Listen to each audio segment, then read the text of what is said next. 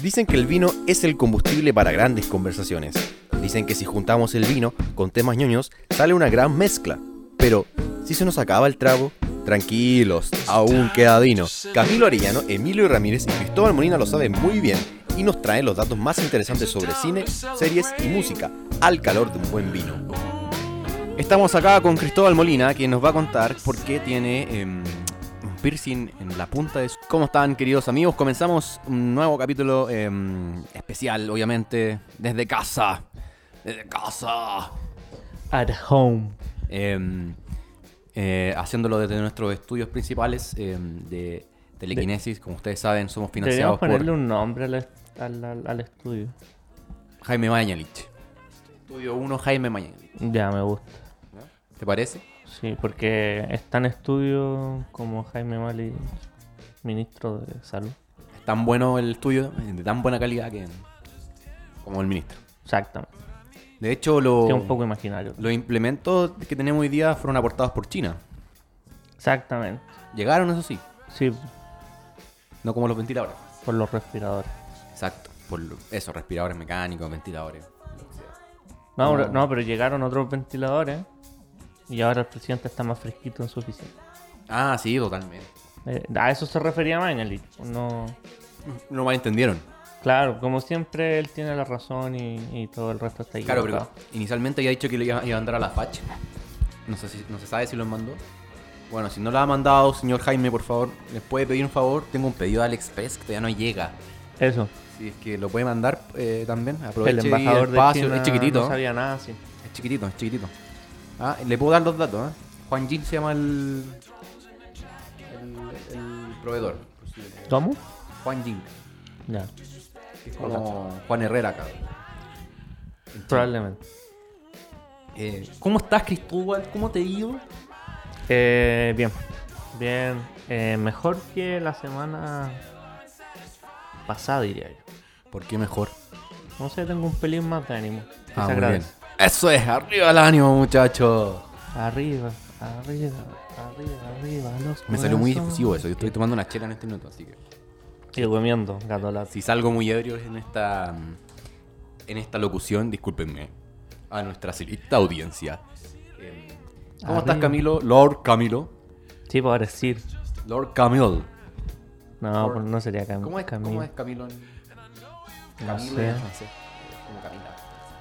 Sí, no sé. Camilo Más rápido, será más rápido. como. Como Charlie. Lady Chambers. Bueno, no, Chamber es como un apellido. Lady, Lady- ¿Cómo era la del Club de la Comedia? Oh, Lady. Oh, no me acuerdo. Lady Char. No, si era como Chambers. Sí, sí, era Lady. Bueno, no, creo que no tú- existe como un símil. Lady Chamil. ¿Cómo está, Camilo? ¿Cómo está, Camilito? Cuéntanos, po. ¿Cómo está, guachito? Buenas chiquillos, ¿cómo están? Yo lo estoy pasando bien aquí, encerrado en Inglaterra. Eh, nada, pero no tan encerrado. Igual como les comenté en otros capítulos, igual puedo salir, hacer ejercicio y cosas así, que no se permite en otros países de, de Europa. Un saludo afectuoso a todos los seguidores del podcast, si es que tenemos, como dicen ustedes, desde Chile o de otras partes del mundo, quién sabe, si es que nos escucha alguien de Argentina, de España, Perú, todo puede ser. Em, este programa va a ser igual raro o diferente en comparación a los del pasado, ya que voy a ir apareciendo de vez en cuando en la conversación a la distancia con la magia de, de Emilio Ramírez en la edición, así que ahí los dejo para los dejo para que sigan hablando y ya voy a aparecer. Eso. Me gustó esa parte. Sí, graciosísimo, a Camilo siempre. Siempre tirando sus tallas desde allá de. em, ¿Dónde está? En, en Inglaterra, pero no sé dónde específicamente. No sé que si tampoco deberíamos decirlo, ¿no? ¿Qué pasa? La gente que no escucha ya después Está lo, en- lo va a acosar. Portsmouth se llama la, la- la calle. No, el Portsmouth el, el pueblo. Bueno, igual los, los pueden, los van a encontrar al tiro porque él dice que es un pueblo chico, así, son unos chilenos, un medio moreno. ¿ah? Tiene bigote como cantinfla. ¿Ah? ¿Qué más? Eso. Que es Eh, mexicano. Claro, anda con un gorro esto. ¿Hoy como- serán así los ingleses? No le hemos preguntado. ¿Cómo? Bueno, que tampoco creo que haya tenido mucho contacto con ingleses. ¿Cómo así? Como los gringos. Como que creen que todos, todos somos mexicanos. Buena pregunta. Yo creo que tienen más conocimiento. Ah, le echáis ficha. Todo porque son europeos. No, no es por eso, es porque yo creo que el tema del- de los gringos es un tema más que nada Hueonamiento. Sí, sabemos. local, como de contexto, porque son mexicanos, porque siempre han visto mexicanos en toda su vida. Sí, pero no saber que, por ejemplo, Chile es un país. Claro, no todos, pero Ya, pero por ejemplo, no sé, nómbrame un. Un algo como extraño y. y, yo te puedo decir si, si es país. Which, which part of Mexico is Chile? Claro, no. Porque ya está bien, a lo mejor no eres seco en, en geografía, ¿no? Mundial. Pero si yo te digo Ghana, Ghana queda en al lado de Surinam. ¿cachai? No, queda en África, por hermano. Por eso. po. Tú, tú no me decías, oye, ¿qué parte de La Egipto tumba. es eso? A eso me Yo creo que los ingleses igual tienen más mundo. Han conquistado más lugares. Eso, son más imperialistas. ¿Qué estaban haciendo si es que los los británicos saben sobre mm, geografía o si saben dónde está Chile? Yo creo que comparto lo que opina Emilio en el sentido de que mm, Emilio decía que igual lo- los americanos, los yankees son como más... se caracterizan por ser más incultos en ese sentido, no sé. Como describían también a, a Osando más de campo. Eh, y como ellos ven tanto mexicano, como que quizá ellos han esparcido ese estereotipo de que todos los, los latinos son como, como mexicanos. Eh, que es también un estereotipo medio racista también de parte de ellos, me imagino. Pero yo creo que igual la gente europea es un poquito más, no sé si más culta, pero sí tiene más conocimiento. Aparte que igual el, el fútbol siempre ha hecho o ha servido para expandir la, la cultura chilena, no sé, o el- para que la gente sepa dónde está Chile. Aquí en Inglaterra hace poco Alexis Sánchez como que fue un- la máxima estrella, fue transferido al Manchester después de haber estado en el Arsenal como tres años, cuatro años, y fue el traspaso más caro en la historia de la Premier, como que un montón de niños de Londres en su momento eran seguidores de Sánchez, que era chileno y bla bla bla, así que como algo reciente por así decirlo. Mucho más imperialistas. O sea, ahí pueden tener más conocimiento. Yo creo que Argentina deben saber mucho por el tema de Malvinas. Malvinas. Sí. No creo que le pasen como el- por Pinochet, lo detuvieron en The London Clinic, pero Claro. No, y seguramente igual por. yo pensé que iba a preguntar qué, qué características físicas tienen los ingleses. No, pues tienen los dientes chuecos y, y pasaba té. Los prejuicios, Me los da risa el, el, el inglés que tiene que es como cuico. Como. Muy para... Oh, fellas. oh, wow. Pero yo creo que Hey, what's up? instantáneamente tú pensáis en la. En la. Tienen clases que en la aristocracia No, no inglesa eso. y, y es, y es como nobleza. Pero tienen clase igual como para hablar. ¿Ya? Y aparte que el temperamento de los ingleses es como bien... pausado. No digo que todos, pero... Sí, o sea, dile eso a los a los no a los... No, pues. Al amigo del buen de Trainspotting que se agarraba en la... No, no sé. Eh, Son ingleses, son escoceses, pero es la misma weá. Eh, eh. Mira la vecina, ¿se escuchará? Puede ser, puede ahí que tenga su, su espacio musical, su espacio. Bueno, ahí tenemos- Podríamos tirarla acá para que tenga... Para que haga Un su canje. auspicio. Eso. Unos pancitos amasados por. Sí, hoy día no vamos a hablar de series, vamos a hablar de política. ¿eh? Hablemos de lo que se nos salga de los cojones. ¿no? Ah.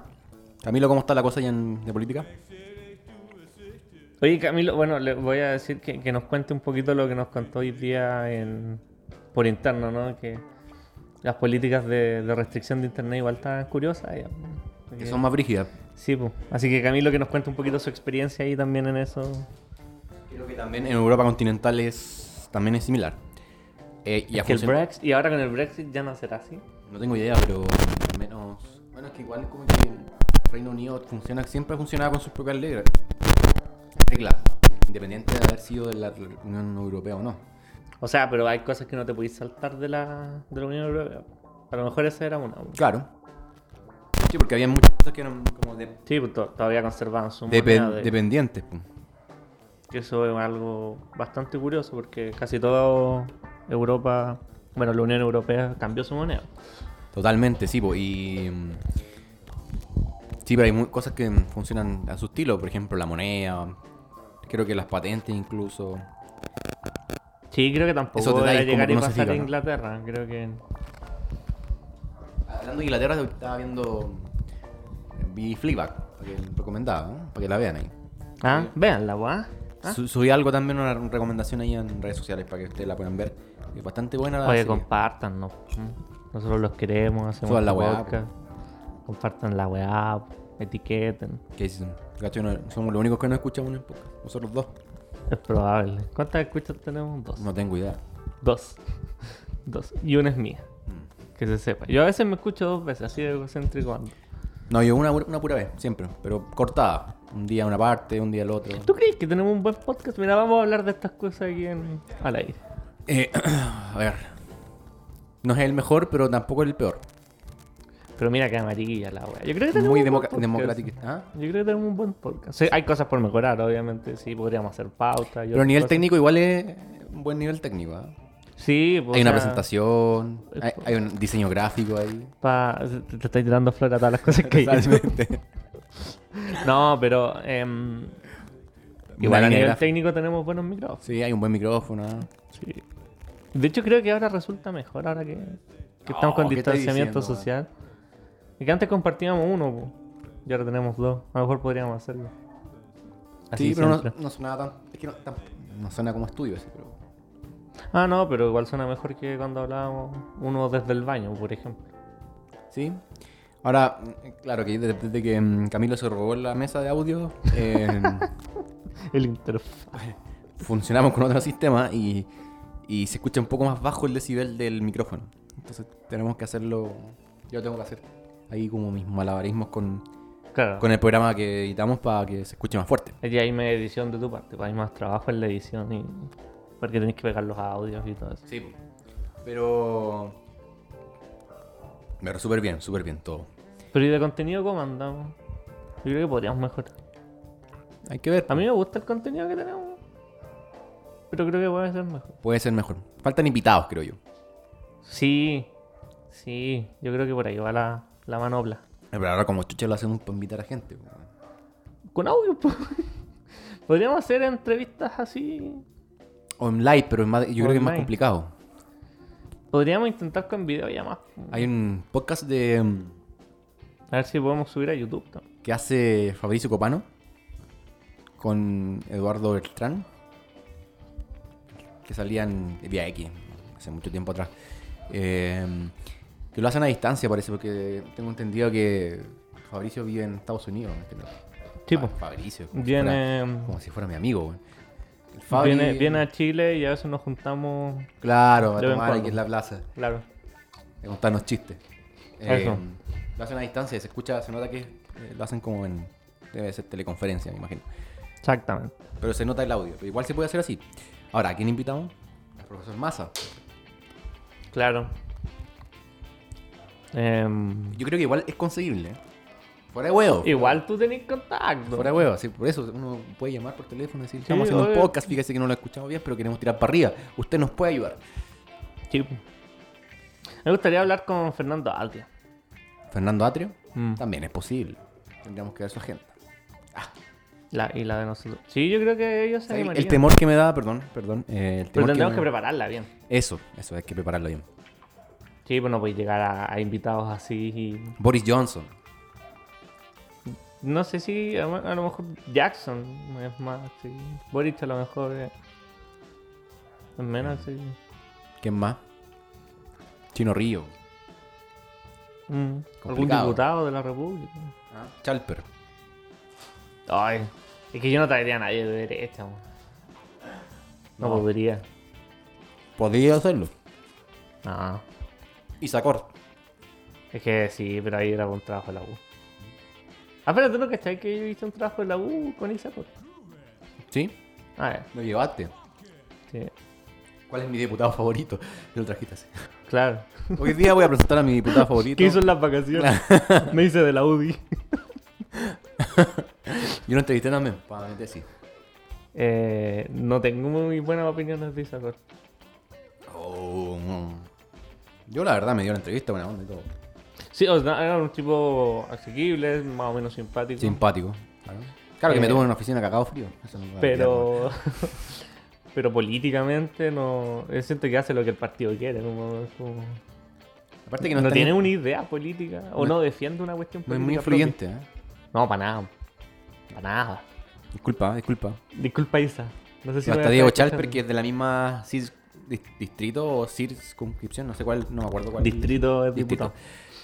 Em, es más influyente, pues hace poquito, es más joven. Habla puras weas. Yo creo que también se ha hecho reconocido por eso. No por, imprime videos puede ser. Imprime video. claro o sea Isacor no es ni funifa ¿Está? Y, y puta, yo sé que la gente que, o sea, el tipo eh, igual le ayuda a la... Es que, claro, hay una forma de hacer política que es muy de la UDI también, eh, de, de hacer como favores a las comunidades, a nivel de diputados, por ejemplo, o concejales, siempre pasa eso. Entonces como que donan, no sé, su, su algo para alguna rifa, alma. para algún bingo, organizan ese tipo de cosas. O hacen los mujerazos en las campañas. Y llevan stripper para que las Ah, mujeres bueno. gocen. Muy, muy de la UDI eso. No sé. Bueno, Emilio. Soy UDI, weón. No, pero tu mamá siempre está en eso. Yo soy territorial. Pero sí, Em, sí, puede ser. como que hacen esos canjes. Puede que esté en y, eso. y claro, como que Isacore eh, pasa desapercibido, un weón que está ahí, ¿no? Em, piola. Un weón lindo. Sí, el weón vota por la derecha, eso hace. Em, Poco hace, no sale por escándalos de ser tan ahueonado. que todos son abuenados. Sí, pero hay, hay gente que se esfuerza por hacerlo público. Chalpe, eh, Uvilla, ¿Uvilla? no Uvilla, ¿Uvilla el subsecretario? no Urrutia, perdón, Urrutia. Urrutia, em, Camila Flores. Camila Flores, eh, ¿Quién más?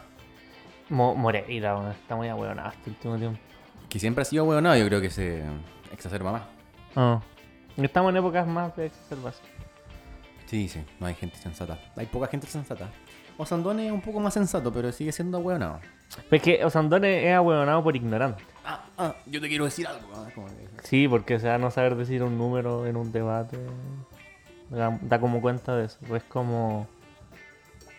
Puta, eh, va a sonar feo lo que va a decir, es bastante clasista y un montón de weas, pero es como. Como, como guaso, ignorante guaso, así. Sí, sí, es bueno. Es bueno. Sí, es bueno. No quiero decir que la gente de campo sea ignorante. pues. Sí, pero es como- Lo dijiste. Pero sí. y cla- y claro, y tiene experiencia política porque. Claro, porque no tiene una idea política, ideológica, sino que el bueno hace lo que la gente necesita por una cuestión como populista. Hoy están golpeando a la gente. abajo. Sí, es que también. mm, Bueno. Es tomar conciencia, pero creo que es muy sectorial el, Osan- el Osandón. En el sentido de que aprendió toda su trayectoria política, hoy hoy es senador, pero lo sigue haciendo en, en Puente Alto y Pirque. Y conoce a todo esa realidad nueva. Por eso no. Creo que también es un poquito. Claro, mediocre, hecho- no en el sentido de lo que, de lo que hace, sino como de, de las pretensiones políticas que tiene y el conocimiento de político a, a nivel macro, país. claro. Yo creo que, que va por ahí su experiencia política. No, voy a decir tú no. Claro. Es bastante. Lo cual le da un potencial, sí, en, en términos políticos, porque tiene una, una conexión con, con, con ciertos lugares populares. pues, y- Totalmente, pues sí, una y tiene- más de Chile. Y eso le da le da conocimiento, que no- yo diría que pocos políticos lo tienen, en, en un sentido como Sí, es verdad. de mirar realmente la, la realidad de la gente. pues. Si bien yo no comparto la- quizás la- las soluciones que puede entregar Osandón, el diagnóstico puede ser parecido. Totalmente. Eh, quería contarles que este capítulo se- ya se había grabado anteriormente, pero salió mal. O sea, Va a ser un mea culpa. Sí, hubo un problema técnico y no se grabó el capítulo. Así que tuvimos que hacerlo de nuevo porque obviamente no había archivo. Así que eh, aquí estamos de nuevo. Por eso Sí, pero hemos demorado más en, en estrenarlo. Ah, Había quedado como malillo. Conversé poco, ¿sabes? Creo que me hizo esto un pan entre medio. Así sí, de, te hiciste un pan. No Así recuerdo. así de, de poco Estaba profesional. ebrio también. Igual que hoy día. Soy un alcohólico, tengo que asumirlo hoy día. No, pero creo que estamos con más ánimo hoy día. ¡Uh! Sí. Sí, que-. Em, Y eso, y Fleabag. Y aquí termina el capítulo. sí, pues, era. No, eh, vi Fleabag, eh, me estaba acordando un, Oye, me la han recomendado mucho. Aparte de tú. que, que es cortita igual. Sí, por eso te la leí el toque. Son seis capítulos, 25 minutos cada uno, aproximadamente. Dos temporadas, Dos temporadas. 12 capítulos. Es, es chistosa, la historia es dinámica, se mueve muy rápido la, la- la personaje. Muy premiada en los Emmys. Y Me gusta mucho, sí, me gusta mucho porque, bueno, es creada por la protagonista, que es Phoebe Waller-Bridge. Un apellido muy eh, inglés. Waller-Bridge. ¿Cuánto Eh, rato estuviste ensayando el, el Waller-Bridge. apellido? En, en gaélico, o sea, en idioma norte de Gran Bretaña es Waller-Bridge. Y en, en Londres, Waller-Bridge. ¿Y dónde está Cam- Camilo? ¿Cómo se pronuncia el apellido? Sobre la, la duda de, de cómo se llama la, la directora o el apellido, cómo se pronuncia, eh, si fuera, si estuviésemos en Estados Unidos, sería Waller Bridge. Porque mm, se escribe Waller y Bridge de puente. Sí, eso, Bridge puente. Pero aquí en, en Inglaterra eh, se pronuncia de manera diferente las palabras, no solo la entonación, sino que hay palabras que no, o sea, letras que no, que no, no se dicen, no se pronuncian. Por ejemplo, la R muchas veces se omite. En este apellido que se escribe Waller, eh, termina con E y R. Pero cuando hay una E y una R, es- son, eh, eso- esas dos se unen y se forman como una especie de A. Y en realidad sería como Walla Bridge. Walla, algo así. Walla Bridge. Em, y sí, o sea, en Inglaterra igual tienen un, un acento que es más popular, como más culto. Generalmente de esos directores de documentales de la BBC que tienen una pronunciación súper marcada. Pero también hay que pensar que en Inglaterra está lleno de acentos, hay muchos acentos. Eh, y de hecho, eh, dentro de Londres también hay muchos diferentes acentos, como que la gente no habla igual. Y ese, ac- ese acento que sale en los documentales de la BBC y todo eso, o los de la manera en que habla el primer ministro o la reina o algo así, ese acento se llama RP o RP. Es la estándar en este, en este país, pero de las autoridades. Creo que solo un 4% de la población o 5% habla con ese acento, pero es justamente las personas como más ricas o que tienen los puestos más importantes en, el gobierno, eh, son políticos, la misma realeza y la gente de la BBC.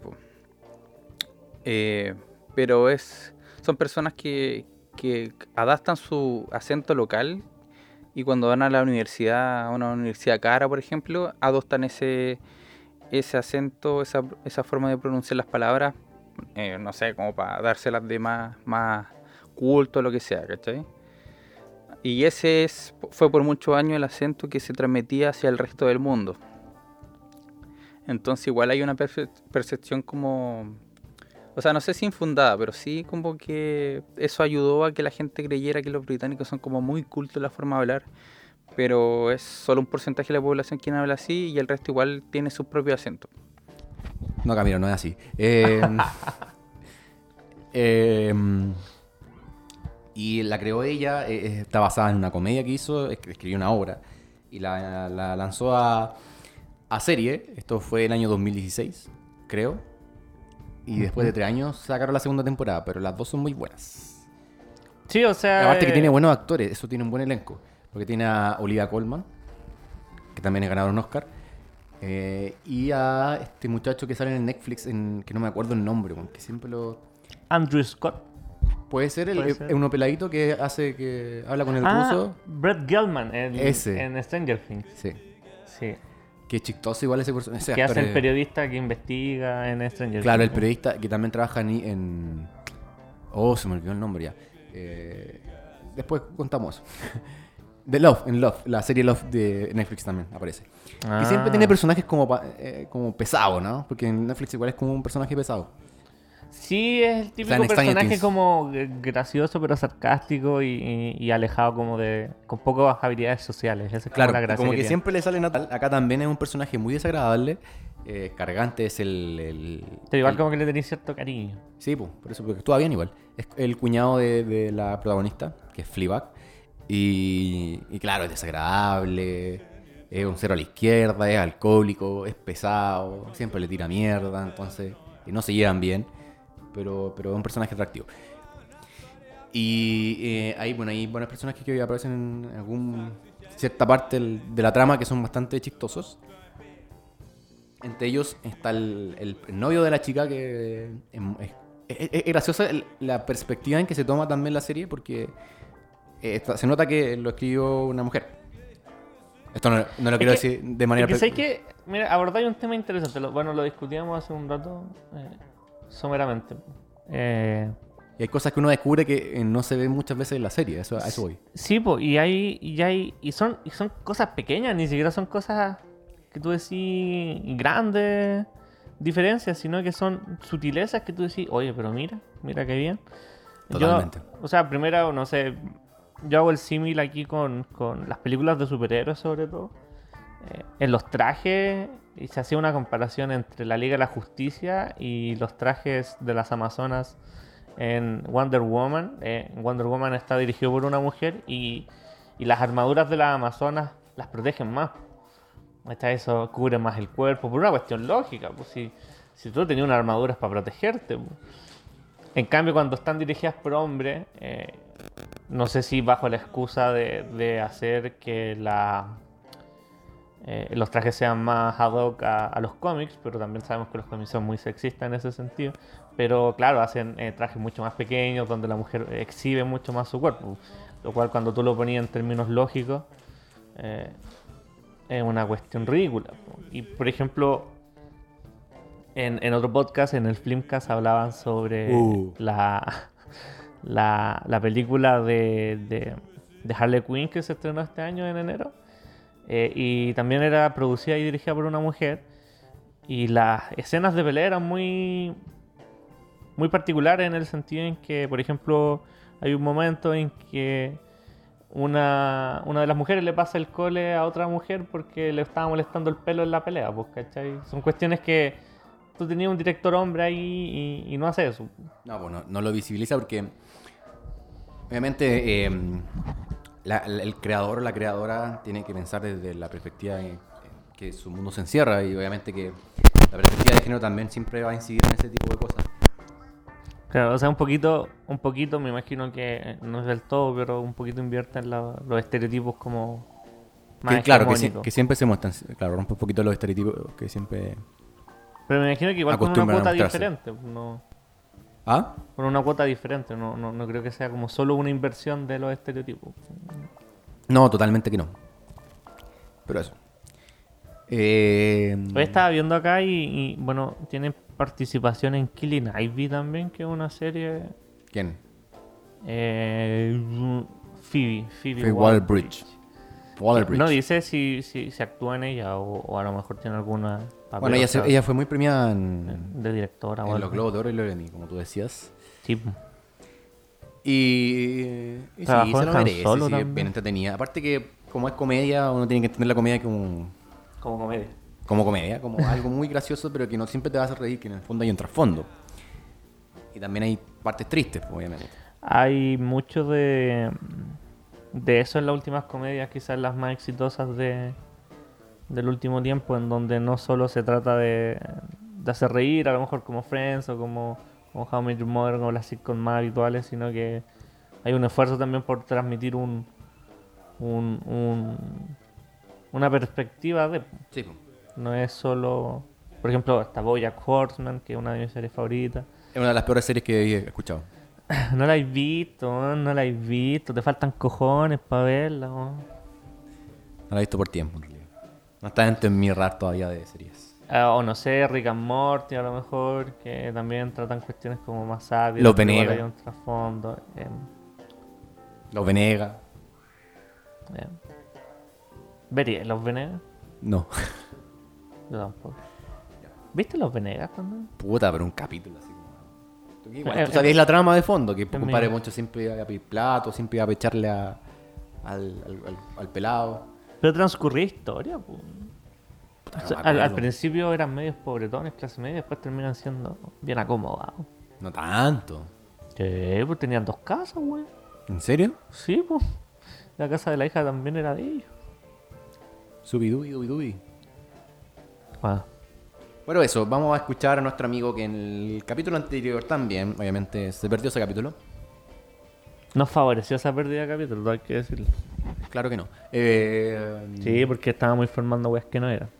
Ah, claro, porque después cambió bastante la situación y nuestro amigo entró en conciencia porque no se había informado, el mismo que es médico eh, estudiante, no. y es interno en un hospital público más encima, de la red hospitalaria, del Ministerio de Salud, de El hospital de salud Talca. de El Maule, estamos hablando del hospital de Talca, donde cambian guaguas. Él es el responsable, por favor, si algún día lo ven, Luis Mesa, Aranguis, apúntenlo con el dedo. Él cambia guaguas, sí. Eh, digas estupidez, weón. Después quedan la en gente sabe red. que es mentira. Que te podrían hacer un clip de esto, solo esa frase, Sí, pues. y te Es podrían como dejar la cuando Homero le dicen que tocó la jalea y la weá. Sí, pues oh, en el, el programa ese que veis tú cómo va retrocediendo la hora y avanzando. Claro. En el mismo capítulo. weón. Oh, en el mero fondo vemos a Homero Simpson. Señor Simpson, por favor, no me ataque. El, el- no me acuerdo, el Fisgón Morbosón, no, así.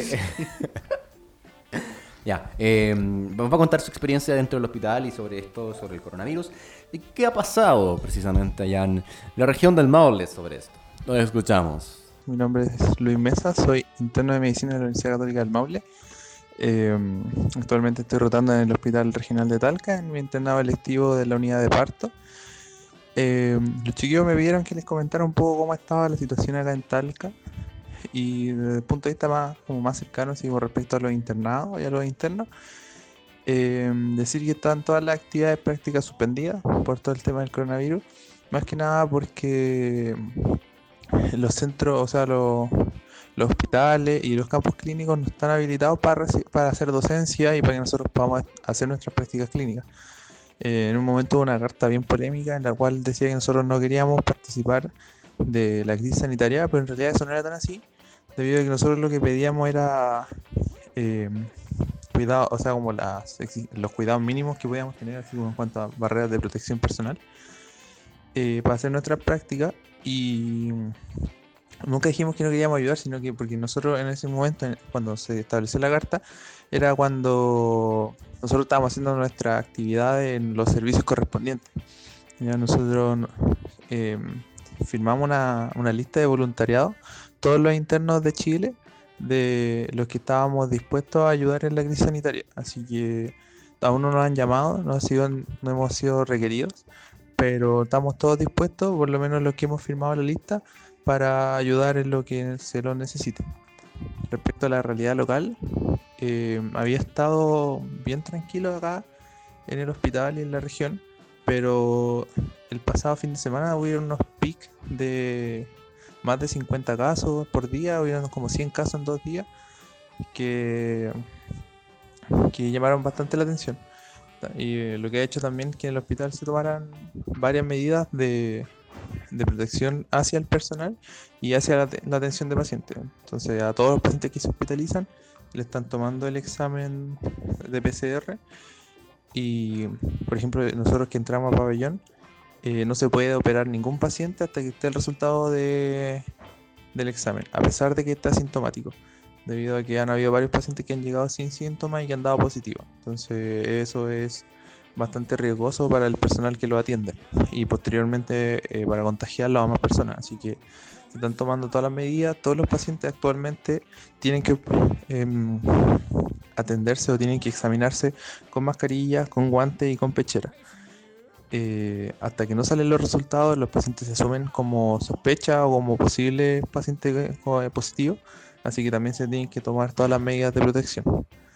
Y los servicios han dispuesto, cada servicio ha dispuesto camas para atender pacientes con coronavirus. Esas camas aún están disponibles, no se han utilizado, no se ha como colapsado el sistema acá actualmente, pero hay un montón de planes de contingencia para el, esperando el momento peak de, de toda esta crisis, de toda la pandemia. Así que eso es más que nada lo que les puedo comentar respecto a lo que está ocurriendo acá. Eh, recomend- o sea, pedirles a la gente que se quede en su casa si es que puede. Eh, que todavía veo mucha gente que no le toma el peso a la situación, sigue saliendo. Y me hacer caso también a las medidas que establece el Ministerio de Salud. Lo que el uso de mascarilla obligatorio, el lavado de manos eh, antes y después del contacto de la- con la gente, el salir lo menos posible. Así que eso, les mando un saludo a, a todo el equipo y que estén muy bien, cuídense. ¿Qué se cree doctor dando recomendaciones?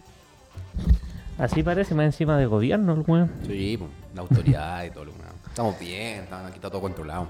No, Luchito, te agradecemos la información que nos mandas. Como ven, nosotros tenemos enviados especiales en todas partes. Internacionales, en fueron la, en en la España. inmunda comunidad de Talca. Contagiado, Inglaterra, Ah, regiones. Importamos desde España. Nos falta China nomás, pero ahí estamos en contacto. Sí, no, ya estamos moviéndonos. Vamos a traer a- al embajador chino a ver qué nos dice sobre los ventiladores. Chubú. Ah, Y vamos a tener un contacto exclusivo con Kim Jong-un. Desde la clínica ahí vamos a estar con. Como Sí. si fuera un matinal, ahí un live. Claro. Ay, no quiero que se muera. Que se muera nomás. No. Estaban a punto de reunirse con los con los coreanos del sur. Ah, esa juega es chido. No. Tercera guerra mundial que nos muramos todos nomás. no. Ah, pero por ahí sí. Si no morimos todos, yo, yo feliz. Está bien. Te apuesto que vamos a sobrevivir nosotros. Chile nomás, weón. En un mu- Claro. En un mundo de mierdas. ¿Qué sería Chile sin Sin Piñera, el uf. mundo? No, sin el mundo. No. Nada, pues los cuicos eh, perderían toda su plata instant. Sí, Chile no tiene la capacidad de absorber lo- lo- sus ganancias. Totalmente. Oh, sería bonito. Bueno, ¿Ah? Yo quería un país. agradecemos al Lucho por su información más actualizada. eh, Gracias, Luis. Como nos contaba, hubo problemas ahora últimos, estos últimos días. Nosotros de hecho grabamos y nos, nos mandó un, un audio el otro día. Oye, cabrón, eh, la situación cambió, hay muchos pacientes nuevos, qué la Ah, cagada. Porque en el primer audio decía, no, acá estamos todos bien. Claro, La gente se está cuidando, se lava una vez la, una- la mano un- una vez al día, claro. Usa mascarilla todos los días, reutilizable porque hay que cuidar el medio ambiente. Y después subieron varios contagios. Exacto, hubieron más de 100 contagios como nos comentaba, así que bueno, agradecerle. em, y nada, pues seguimos en pandemia. No sigas cambiando guaguas, Luis. Nada. Off, off the record, yo he conversado con, con Luis y, y el panorama es poco auspicioso. ¿Por qué? O sea, él, eh, conversando con otros doctores, ven que la crisis sanitaria, la crisis sanitaria, se extendería más o menos hasta septiembre. Eso dicen. Hoy día estaba escuchando también una conversación. Y, y las secuelas como psicológicas, emocionales y, y como del distanciamiento social y el quiebre quizás, podríamos hablar como de un quiebre social. Complicado, Eh, ¿eh? Va a ser al menos de dos años y así, como para volver a, a Sí, pero tranquilo y eh, así. hay que entender que el, el- el tamaño de esto es una crisis ya a nivel eh, gigantesco y está a la altura de otras crisis mundiales, pues no hablando de la Segunda Guerra Mundial o no sé. Esa es la que tengo recuerdo como que haya sido más impactante, porque donde eh, evidentemente hay crisis como en las personas, hay obviamente problemas de, no sé, pues, de psicológico y un montón de cosas que, están asociadas a eso. Obviamente que lo van a ver y no va a pasar un, tiempo hasta que realmente nos recuperemos. Hay que tener en cuenta eso y también hay que tener en cuenta que la normalidad que nosotros conocemos ya no va a ser igual y que mm, van a haber muchas diferencias. En- Hasta el minuto no sabemos cuándo vamos a volver. Pronto vamos a una situación normal, normal como donde podamos eh, tener contacto social, podamos conversar sin mascarillas. Sí, yo me imagino Vamos, que... no lavarnos las manos después de hacer caca. Eh, ¿qué? no, me imagino que van a haber cosas que van a perdurar quizás por siempre. Sí, obvio. Todo Como por ejemplo ya no nos algo. vamos a saludar de besos ni de mano. Nah. Yo creo que sí. Yo por ejemplo a la gente más desconocida no, no la voy a saludar así. Puede ser. Aunque discrepo. Con una, una reverencia. Como los abuelos de Piñera y Mayel. Eh, pero eso, eso es así es la vida. Oye, y hablando de la Segunda Guerra Mundial, Emilio. Sí, mi abuelo estuvo en la Segunda Guerra Mundial. ¿En serio era nazi? Exactamente. Ah, ¿y tú eres nazi? Claro, soy Emilio von Schostrofon. Ah, mira. Em, nosotros estamos viendo una serie. Así es, se llama em, La Guerra Mundial a todo color. ¿No? Mm. No es esa. No sé, pues tú la estás viendo. Yo la estoy viendo. Hunter se llama. Sí, hablamos de Hunter. Em, creo que la mencionamos en algún capítulo por ahí, muy de pasada. Eh, serie protagonizada por Al Pacino, donde hace de un judío eh, sobreviviente del holocausto nazi. Y, Y- em, Ricardo Darín. Y Christian Garin, que a mí siempre se me confunden los... Y no me acuerdo el nombre del capítulo. Te ya no digo al toque, rellena por mientras. Em, es una serie muy entretenida. En una faceta muy, muy, muy distinta de Al Pacino porque hace series ahora. Y Está más viejito. ¿Había hecho serie alguna vez? Me parece que no. Creo que es su primera experiencia. Puede ser. Pero igual una dinámica, bueno, hay que decir que los capítulos son bien largos. Una hora. Una hora, Una hora más. Sí. Protagonizada solamente entonces eso. por Al Pacino. Quizás no está protagonizada por Al Pacino, está protagonizada más por Logan. Por el loco. ¿verdad? Es que pueden El- ser los el dos. ¿verdad? Ya, Co- Coprotagonizada con Al Pacino. claro. Eh, Pero digamos que es un elemento importante en la serie. No es cualquier cosa. pues, No, ¿ah? no. Y eh, básicamente es una serie que se dedica a, a cazar nazis. Estaba ah, ambientada en los años 70, finales de los 70, segunda mitad de los 1977. Para ser exactos. Em, Está disponible Y- en Netflix.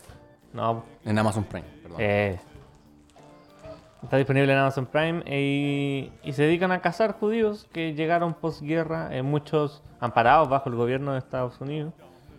Eh, como sabemos bien, los gringos se importaron mucho eh, nazis porque eran muy buenos científicos y les dieron protección y asilo. Exacto. Cuando en el mundo se estaban persiguiendo a los nazis por los crímenes de guerra. Exacto. No cualquier nazi, eso voy. Eso vamos, pero. Claro, son nazis de, no sé, quizás de... de- No es que fuera un militar cualquiera, raza, no. Claro, no era el pelado de turno, no. No, estamos hablando de, de gente con poder dentro de del nazismo. Eh, interesante serie. Tiene unos quiebres ahí un poco que hay un poco, ¿verdad? Pero está bien hechita. La recomendamos. Yo la recomiendo al menos, no sé tú, Emilio. Eh, quiero terminar de verla porque hay algunas partes que me, me ha desilusionado. Sí, que tiene unas partes como un niño. Claro, y siento que es muy larga. Los capítulos, sí. Como que no Demasiado ver largo. más de uno. Mm.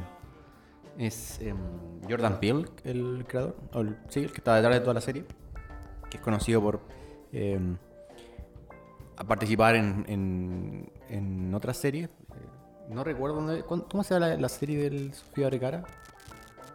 El Family. Mother Family, aparecen varias. Es la voz de. ¿Cómo se llama el Toy Story 4, el- la cuchara? Eh, no sé, no he visto toda historia. con- Ah, ya. ¿Spooky? Spooky parece que es la voz de Spooky. Ya. Puede ser. Ya, bueno, él. Bueno, él. Y es bastante interesante. Tiene un. Está como grabada como. como una. Forky se llama. Forky. Eh, Es la, es la, La cuchara. Pero él la hace, ¿no? ¿La voz? Porque hace, hace, algún, hace un personaje, pero no recuerdo bien. Chango, No sé joder. si es Forky. No, no sé si es Forky, parece que otro. Tony Hale. No, es Jordan Peele, vea. No es. Puta, No era. Deja de transmitir cosas. No. Pero, pero ya, pero eso, y el tratamiento que tiene la serie también está como en, en- en una mirada como de, de cómics, en las tomas, Eso. la forma en que la cuentan también, tiene una mm, ambientación como pensada en, en- en una historieta. Tiene como y un- también como en eh, otra serie de super, Sin superestrellas, City. superhéroes. Tiene Ah. un aire a Sin City. Claro, algo así. No, hay, hay muchas influencias, referencias también, por ahí puede ser también el Tiene Guasón. una influencia de Tarantino. Hay un poco noir, un poco de noir. ¿Cachai lo que es noir? El no te noir. entiendo si habláis así de estúpido. Cine noir, No. el cine negro. Ah. que muestra como un escenario lúgubre, Mm. como que el barrio es así. Sí, pero Eh, bueno, Ambientada también en una época donde Nueva York no era una ciudad muy bonito. muy bonita y muy pacífica. Claro. No es como ahora, después de que llegó Rodolfo Giuliani. Pero, pero eso. Chao. Eh, tenemos otro amigo más que también lo invitamos a este capítulo, porque hablo como imbécil. eh, eh, que también habló en el capítulo anterior, pero no podemos eh, tener su registro, así que lo tenemos nuevamente. Se llama Hernán Claro, él es periodista, Periodístico. periodístico, de un importante medio de nuestro país. Ya. Eh, no quiero decir el medio, Él lo dice. él lo dice. Em, Pero nosotros no nos pero, vamos ha, a meter hecho, el dedo hay- legal. pero ha hecho muy buenas notas en la BBC. Yo quiero decir el nombre, Claro, pero nuestro está. amigo Hernán Edwards. Ah, claro. Eh, Hernán Claro nos va a contar su experiencia dentro de los medios y cómo ha visto el- el- la evolución de la enfermedad del coronavirus en, eh, desde su punto de vista de los medios de comunicación, obviamente, que son un pilar, un- una arista muy importante dentro de, de todo lo que se dice, de lo que se habla hoy en día. Así que pasemos a escucharlo.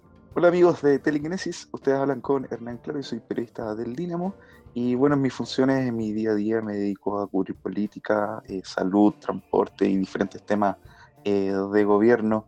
Eh, ¿Qué me parece el, manejo comunicacional del gobierno? Bueno, la verdad es que ha sido en términos de comunicación bastante efectivo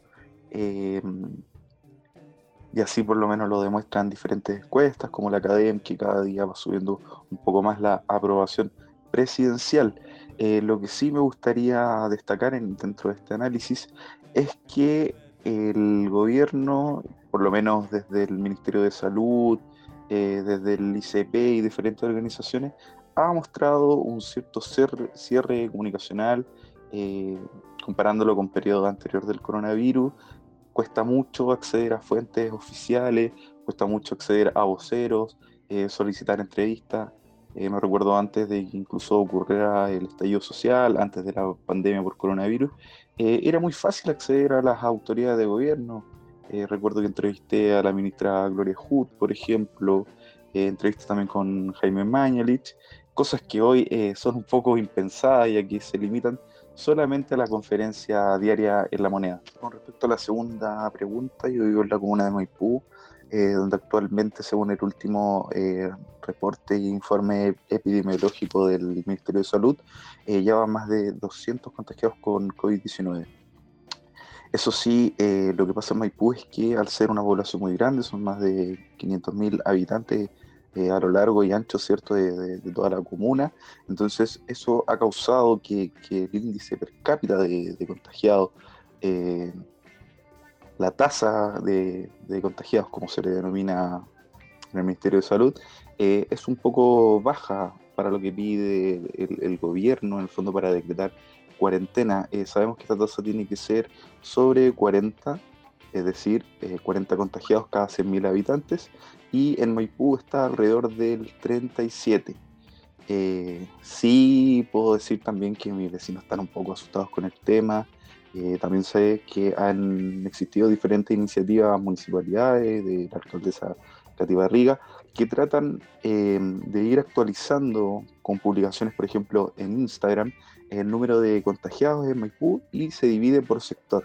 Entonces, por ejemplo, cuando se actualiza y, uno de los sectores que, que tiene nuevos contagiados es donde vivo yo, evidentemente que eso sí genera un poco de pánico y una sensación de inseguridad también en los vecinos.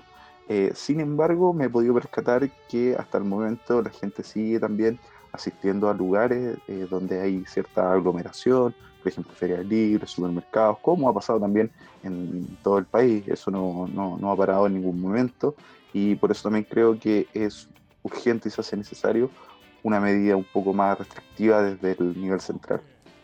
Eh, hay que aclarar eso sí, que las cifras que dio están un poco desactualizadas, pero Claro, porque esto lo grabamos el domingo, ¿puede ser? ¿Sábado? bueno, más de una semana. ¿Cuánto teníamos sin cap- Bueno. Harto eh, rato. Perdón. Los ánimos, los ánimos no, no, no nos dejan a veces. Em, claro. Yo igual estoy un pelín en desacuerdo con Hernán. En, en el manejo comunicacional del gobierno. Eso no lo dijiste otra vez. Sí, creo que sí. No lo dijiste. Sí, sí lo dije. No. Sí, sí lo No. dije. Sí, No. sí. Ya, ¿y por qué?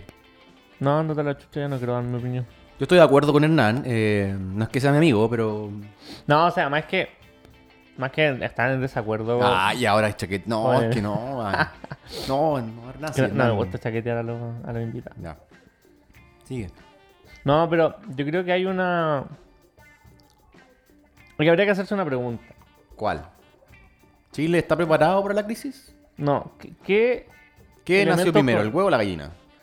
¿Me vas a dejar hablar o.? ¿Cuánto es una marraqueta? ¿La mitad? Me voy a ir, me voy. Termina, termina. El- Eh, puta, se me olvidó. La mierda.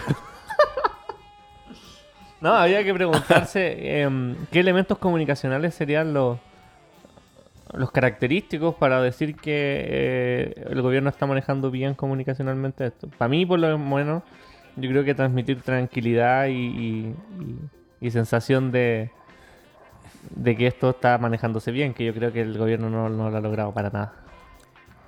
Quizá en un momento puede, haber tenido como la... Pero es que esta semana igual ha sido una semana bien... Bien diferente porque llamaron a que la gente fuera a trabajar, que salieran a la nueva normalidad. Sí, hay un...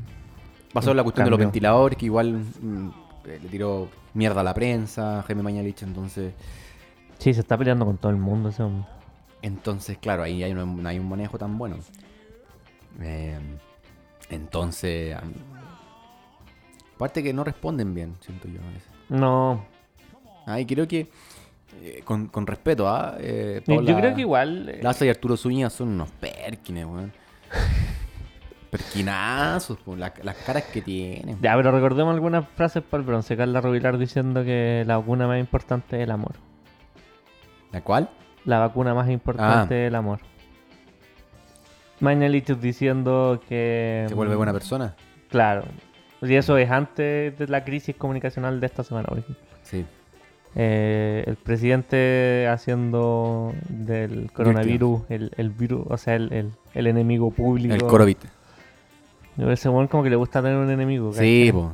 La delincuencia, el estallido social. Todo, todo, todo en su vida eh, tiene una rivalidad. Y respecto a la encuesta eh, que señala Hernán, si bien yo creo que a lo mejor el presidente tiene un poco más de aprobación, tiene que ver más con los la gente de derecha habitual que, Que lo prueba más que antes. que lo aprueba más que antes.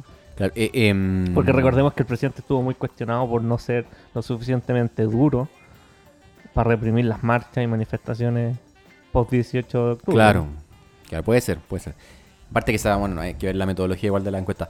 Em, Claro, o sea, ya parece un tema más de, de fondo. Claro, porque si llamáis por teléfono a la gente, teléfono fijo, obviamente que haya tenido un sesgo, porque no nadie de Sí, 20 años yo- tiene un teléfono fijo. O sea, claramente la encuesta. eh, ¿Cuál esta? Era la. Cadem. La Cadem. La encuesta más o menos. Bien cuestionable, pero más o menos seria es la CEP. Más o menos. Sí, esa es más. Pero tampoco es la, la gran panacea en la encuesta. De No, pero es la más respetable en el fondo. Sí, yo igual la cuestionaría. Tiene unas cuestiones metodológicas bien truchas, pero. Pero todo es trucho, amigo. Todo es corruptible. Pero claro, o sea, ¿Ah? si tuviéramos que basarnos en, en un estimado más o menos, yo me basaría en la CEP. ¿Cuánto, ¿Cuánto te puedo pagar para que digas que es buena? Depende. Unos 800 millones. Muy caro. Bueno, entonces no Cagaste. digo que es bueno. Eh, en todo caso, nadie escucha tu programa, conchetumare. Es probable. Yo lo escucho, ¿ah? Eh, Y yo me informo sobre mí mismo. Hay un tema que tenemos que tener conciencia, creo yo, al menos. Conciencia, conciencia, de conciencia, de consciente, de, de ecos, de, de letos, del todo. Que mm, Claro. todavía no llegamos a un pic. Y más que planear la cura, yo creo que estamos a punto de llegar a eso. Y todavía no se satura el sistema. Estamos, no sé si estamos esperando a que se sature. No lo sé. Eh, la verdad es bien incierta porque los casos siguen aumentando, eh, las medidas tampoco son tan fuertes. Eh, el problema es que ya hay más gente con ventilador eh, mecánico. Lo, lo más probable es que lleguemos a un punto en que no va a haber capacidad absoluta. Estaba leyendo que quedan como 300 y tantas personas con respiración mecánica, res- respiración asistida, obviamente, en distintos recintos del país en total. Lo cual ya es una cifra alta porque creo que el sistema está capacitado para solventar, al menos el sistema público me parece, como 1500. Sí, creo que llegamos como hasta 2000, una wea así. Eh, esto representa un quinto, si, si no me equivoco. Son 300 personas, más o menos, sí.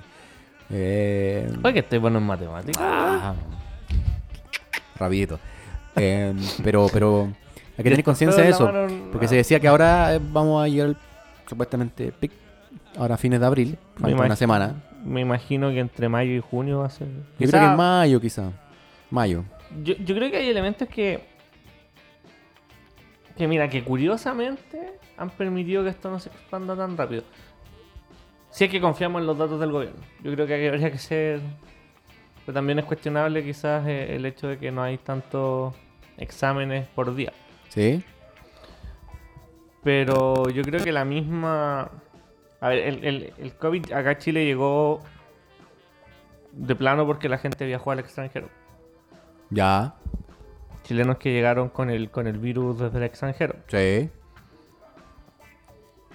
Y la misma segregación, porque es, o sea, uno sabe más o menos que las clases que viajan a la- al extranjero, Clase turista, clase económica. no, las clases sociales, Ah. Ya. eh, son más o menos de plata. Quizás no todas de mucha plata, pero con cierta posición económica y social. Eh, y la misma segregación que tenemos en el país ha permitido que esto no se expanda tan rápido. Porque la gente de Vitacura no se anda paseando en Puede ser. La Pintana, por ejemplo. Pero igual, ahora en. Puerto Alto hay harto brote, entonces tener cuidado. Claro, pues los buenos se querían ir a la playa y ahí te cagáis a la gente de la playa, pero. Pero yo creo que de alguna forma igual eso merma la curva. Claro, puede ser. Sí. Hay que ver igual. O sea, yo siento que se va a demorar un poco más, ¿no? No. El tema es que todavía no hay una cura y... Y nos vamos a morir igual, weón. Sí, pero el tema es que no toda la gente lo tiene su anticuerpo para aguantarlo. Por ejemplo, hace poco murió un niño, en- un joven de 26 años, Un niño. en Rancagua, que no tenía ninguna patología primaria, Claro. de no. base. Se murió nomás. Se murió nomás. La agarró y la agarró mal. como así. También quería agregar el tema de, de que estaban hablando sobre el gobierno. Tú y yo, Emilio, somos periodistas, entonces igual sabemos cómo hemos seguido a los medios, sabemos cómo lo está tratando, ha tratado el tema del gobierno, la gestión del gobierno. Yo hace poco estaba hablando con un profesor de, de la U, que también es periodista, que es seco, y estamos hablando de- del manejo de Piñera ante esta crisis. Él hizo algo que en realidad como que nadie le ha tomado el peso a la situación o las mentiras que dice este sujeto y de la forma tan fácil que, que se le da a mentir. Porque, mire, eh, creo que el, el 10 de abril él dijo lo siguiente, quienes requieran un ventilador mecánico lo van a tener. O sea, dio ese mensaje a los chilenos, que quienes iban a necesitar una cama o un ventilador mecánico lo iban a tener. Y eso ya es una mentira gi- gigante. De hecho, mi profe me decía, Camilo, yo creo que ni siquiera Boris Johnson o Donald Trump o todos estos tipos que les gusta tirar frases para el bronce o dárselas de más bacanes, se atreverían a decir una frase así. Porque es obvio que, los chilenos no van a tener, eh, todos van a tener ventiladores o todos van a tener camas. De hecho, ya, está pasando, pues hay gente que ha muerto en Chile que no fue conectada a ventiladores. Em, e- en, Inglaterra, en Italia, en España, la gente colapsó, no hay ventiladores. ¿Cómo el presidente de Chile se atreve a decir eso? Y también sorprende el poco eco que generó una frase tan mentirosa. O sea, es ridículo. Vamos a ir con la recomendación de amigo Hernán, que siempre es muy humilde en dar su recomendación, así que la escuchamos. Por último, respecto a qué serie o película les recomiendo ver en cuarentena, eh, bueno, lo voy a hacer súper a, a tono personal, ¿cierto? Título personal. Eh, yo estuve viendo la serie de Simon Freud, eh, se llama Freud, es protagonizada por Robert Finster, y la verdad es que es súper interesante, eh, más allá de que no sea eh, un retrato fidedigno de la vida y obra de, de Simon Freud, eh, sí te permite por lo menos entender cómo fue que, que él llegó a desarrollar sus teorías y además eh, resulta muy entretenida, se mezcla un poco con historias eh, macabras, historias de, de demonios, de espíritus y cómo también eh, Sigmund Freud logra sacar ventaja de esto y, to- y tomar también su tajada. Así que es bastante interesante, es entretenida, tiene varias escenas de, de acción, de sexo, de matanza, de sangre, así que la verdad la recomiendo mucho, está bastante divertida la serie. Muy bien, eh, gracias por tu comentario. Eh, segunda persona que nos recomienda. Sigmund Freud, perdón, Freud. Así que hay que verla. El- yo la voy a ver pronto, no sé cuándo, tengo que terminar otras series, pero eh, la tengo ahí en la lista, en el backup, eh, para verla. Están disponibles en Netflix, están peleando los perros, weón. Sácalos del estudio.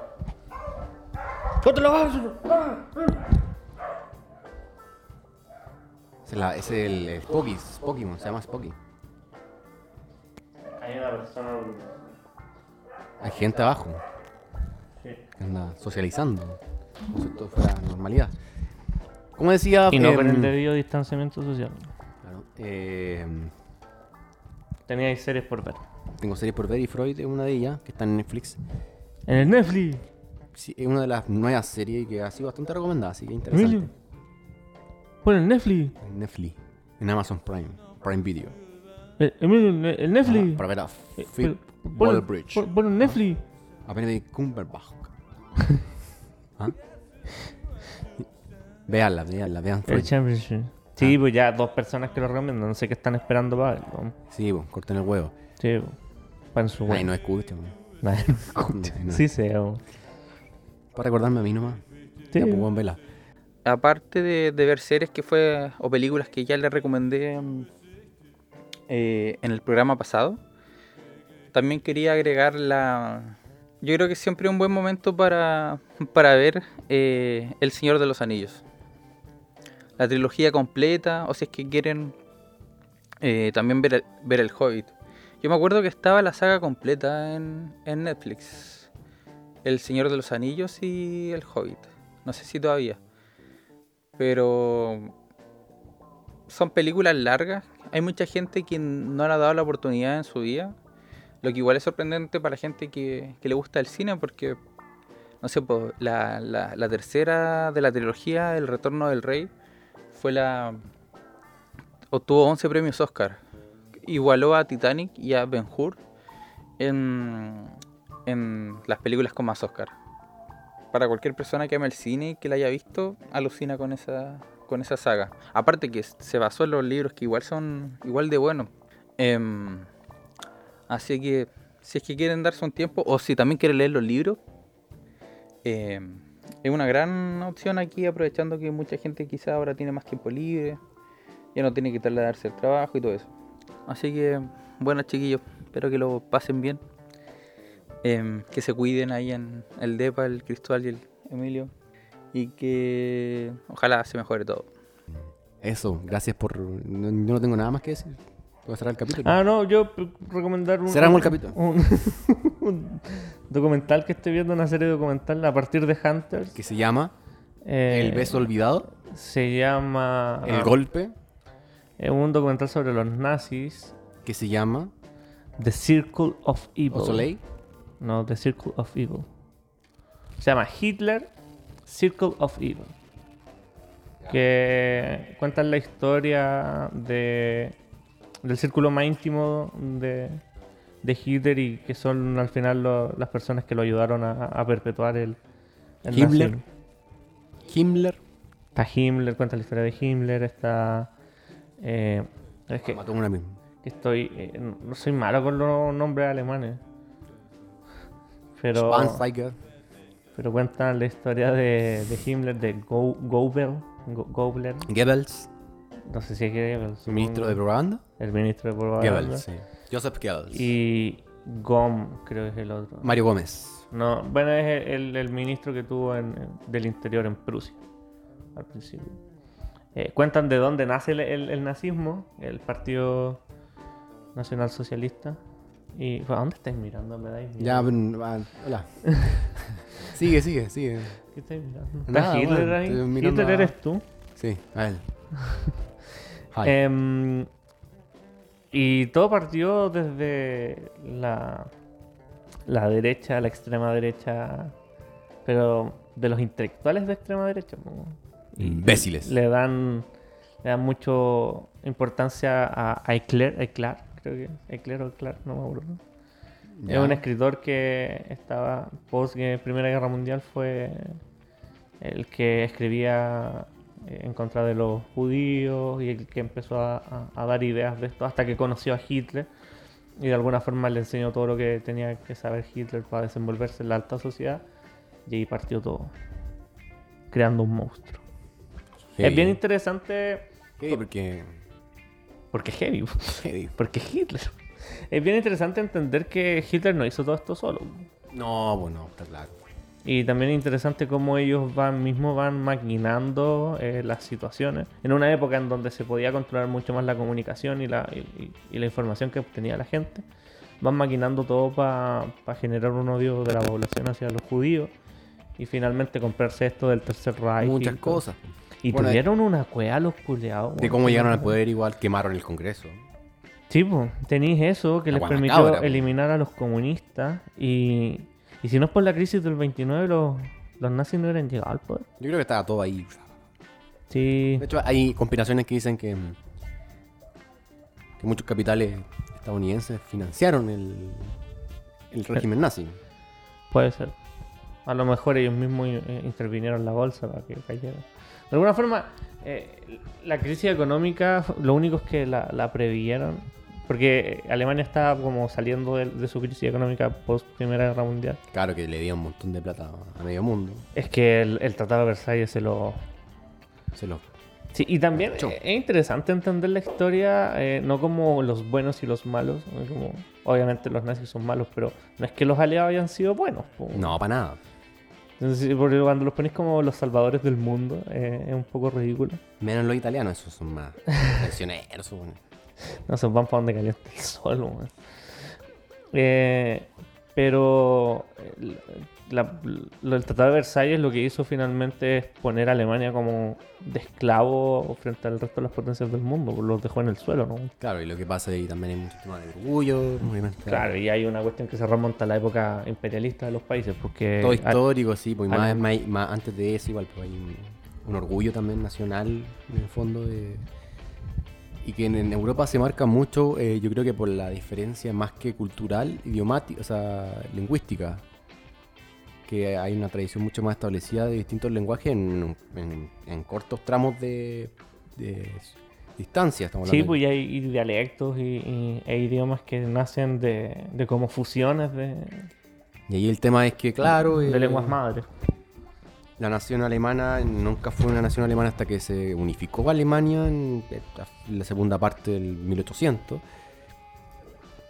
Por eso digo que no hay no un tema como ya más como territorial, sino que un tema idiomático.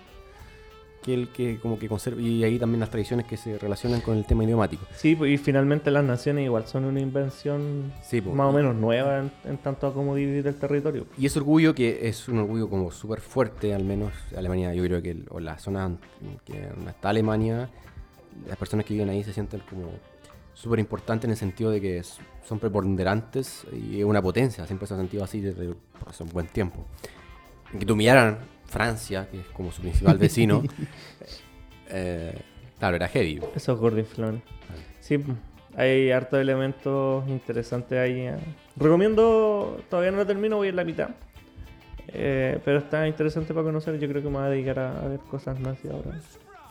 Cuidado, Sí. me a comprar una... No, pero siempre desde la perspectiva crítica. Yo creo que el conocimiento es poder. querer es poder. ¿Tú sabías que el gobierno alemán en la Primera Guerra Mundial financió supuestamente la Revolución Rusa? Para que se fuera, eh, para que eso Para fuera que saliera del. de la guerra, sí. Interesante. Para que veas tú. Lenin, Aguante, Lenin. Leningrado. Eh, yo despido este podcast. Que estén, Yo también. Cuídense. No, si queréis seguir, Ah, ¿te vas tú y yo sigo? como tú queráis. Ya, pues, dale. Que estén bien, buenas noches. Aquí termina el mejor podcast de Chile. No, no termina, sigue conmigo. Buenas noches. Hola, ¿cómo están? Seguimos en el podcast del Cristóbal. Aquí hasta en el late. Se va a cambiar. Ahora va a ser un podcast, va a ser un late. Con mi primer invitado, Emilio Ramírez. Emilio, ¿cómo?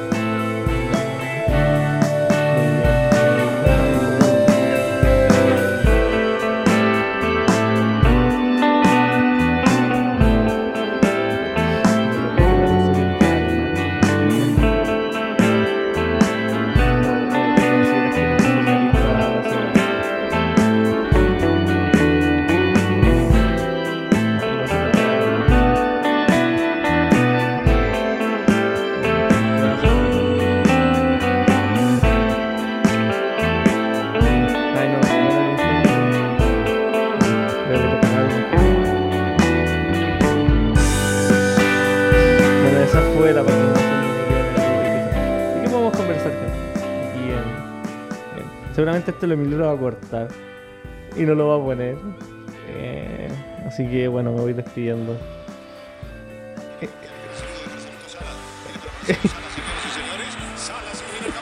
Salas y River campeón. Emilio, ¿cuál crees que es la, la mejor? La última. ¿Qué, qué, qué opinión te, te merece Zamorano y Sala?